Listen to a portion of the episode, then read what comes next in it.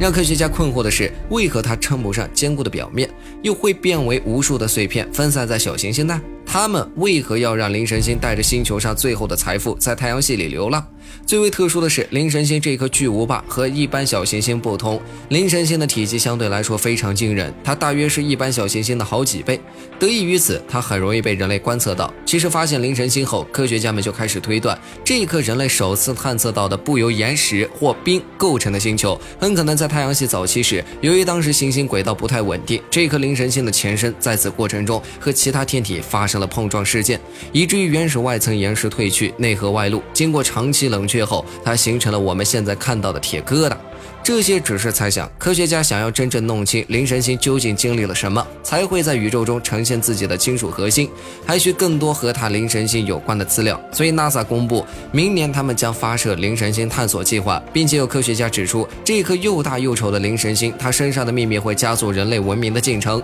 毕竟，有些科学家相信灵神星是一艘来自遥远的外星文明的飞船残骸，甚至还有人因此指出，如今地球上的文明最早也来自于外星球。他们将灵神星视为地球文明曾经的缔造者。虽说灵神星破裂灭亡的原因是个谜，但一些人还是选择相信，最终灵神星上的生命移居到了地球，渐渐演变成了我们现在看到的地球人类文明。的确，这种说法看上去就很不具说服力。但灵神星的过去究竟是怎样的光景，在没有给出实际证明以前，谁也无法真正说清灵神星为何在太阳系中显得如此特殊。